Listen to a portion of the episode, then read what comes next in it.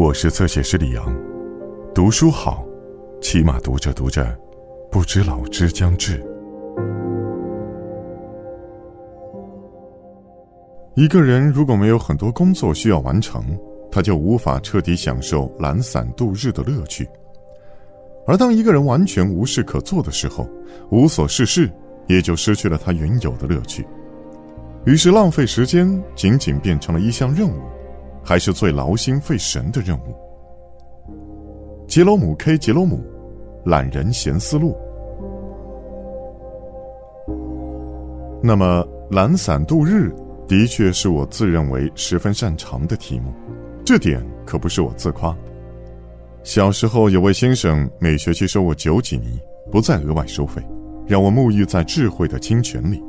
他常说，他从来没见过哪个男孩能比我用更多的时间做更少的功课。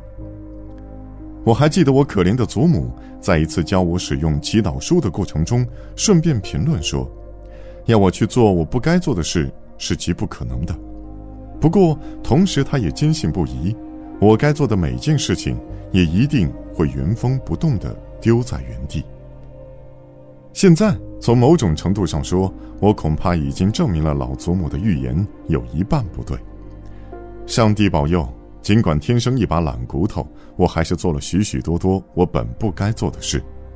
但就忽略了许多我本不该忽略的事情这一点而言，我倒是充分验证了他老人家判断的准确性。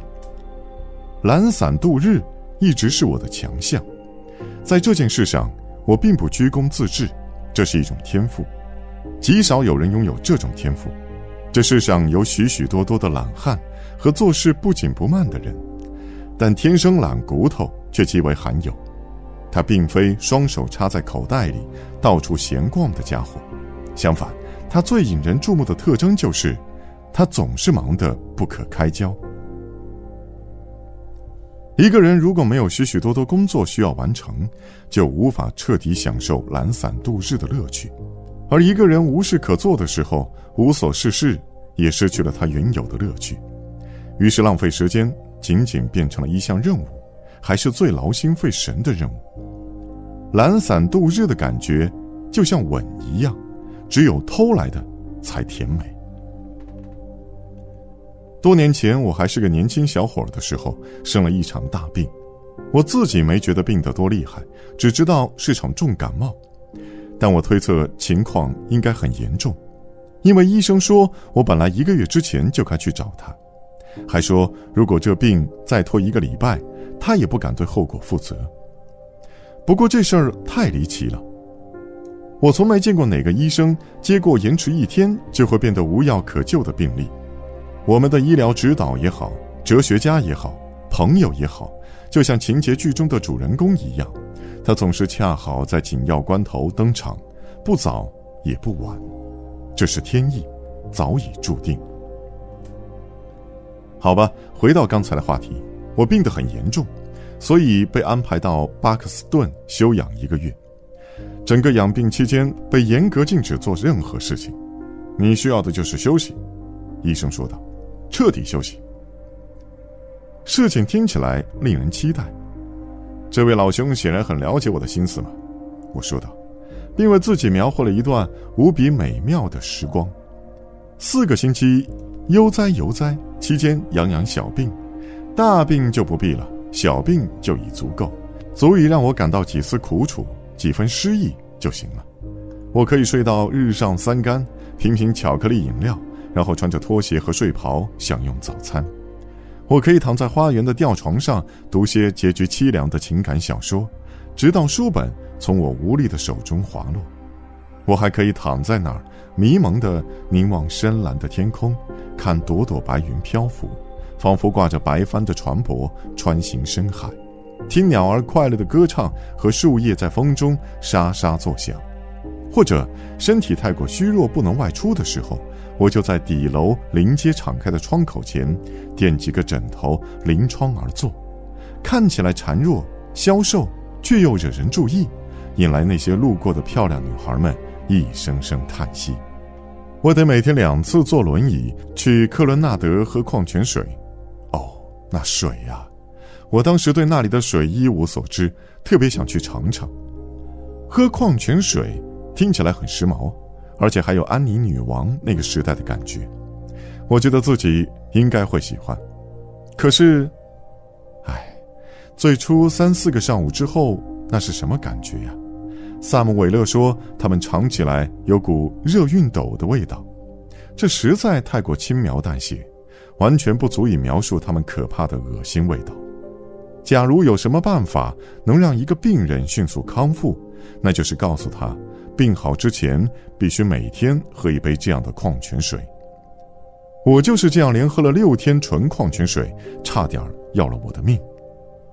不过后来我采取了一个方法。就是在喝完矿泉水后，马上灌一杯高浓度的兑水白兰地，这样感觉就好多了。后来很多知名的医学家都告诉我，一定是酒精把矿泉水中铁盐质的作用完全抵消了。我很高兴自己运气不错，能够歪打正着。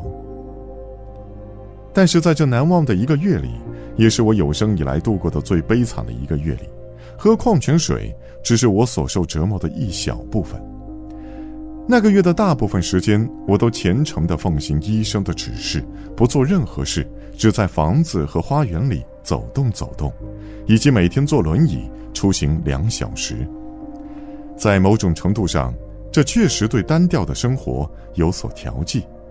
坐轮椅的乐趣，特别是你还不习惯这种令人兴奋的锻炼时。远比漫不经心的旁观者可能看到的要多。一个纯粹的局外人或许不会明白，坐在轮椅上的人那时时涌上心头的不安全感。每分钟，他都认为轮椅要向前翻个个儿。这种信念在路上出现小坑，或者遇到一段新铺的碎石子路时尤为强烈。道路上所有来来往往的车辆，他都认为会撞向自己。但凡上坡或者下坡，他就马上开始念算自己的命数，生怕掌管自己命运的神仙一时腿脚发软就撒手不管了。而这似乎是极有可能的。但是就连这个调剂也在一段时间后失去了效力，百无聊赖的生活终于变得完全无法忍受。我觉得自己的心智正在其压迫下一点点崩溃。本来我就不是什么心智坚强的人。而且，我认为过度考验他实在不明智，所以到大约第二十天的时候，一大早我就起来，好好吃了顿早餐，然后径直走向坐落在金德斯考特山脚下的海菲尔德，一个繁忙而舒适的小镇，穿过一个美丽的山谷就能到达。那儿还有两位十分甜美可人的女子，至少，她们当时很甜美。其中一个在桥上和我擦肩而过。而且我感觉到他嫣然一笑，另一个站在敞开的门前，把自己的吻无私地献给了一个脸蛋红润的婴儿。然而，那是好几年前了。我敢说，现在他们已经发福，而且变得脾气暴躁。在回来的路上，我看见一个老头在砸石子，这个情景勾起了我想活动活动筋骨的强烈愿望，所以我请他喝酒。希望能代替他干活。老人和善而爽快，答应了我。于是我带着积蓄了三个星期的力量向那些石头走去，半个小时就干了比老头干一整天还多的活不过，他倒没有因此而妒忌我。第一次冒险之后，我更加无所顾忌，每天早上都到很远的地方散步，每天晚上都去公园的亭子听乐队演奏。可是日子还是过得缓慢无比，所以当最后一天到来，我坐上飞驰的列车离开巴克斯顿，漫漫无期、虚耗生命的生活时，我打心眼里高兴，可以返回伦敦严苛的工作和生活中。晚上经过亨登时，我向车厢外望去，广阔的城市上空灯火通明，那炫目的光线似乎温暖着我的心。而后来，当车驶出圣潘克拉斯车站时，古老而熟悉的喧哗声潮水般涌来，那真是这许多天以来我听到的最美妙的音乐。更多精彩内容，请在新浪微博、微信公众号关注“侧写师李昂”。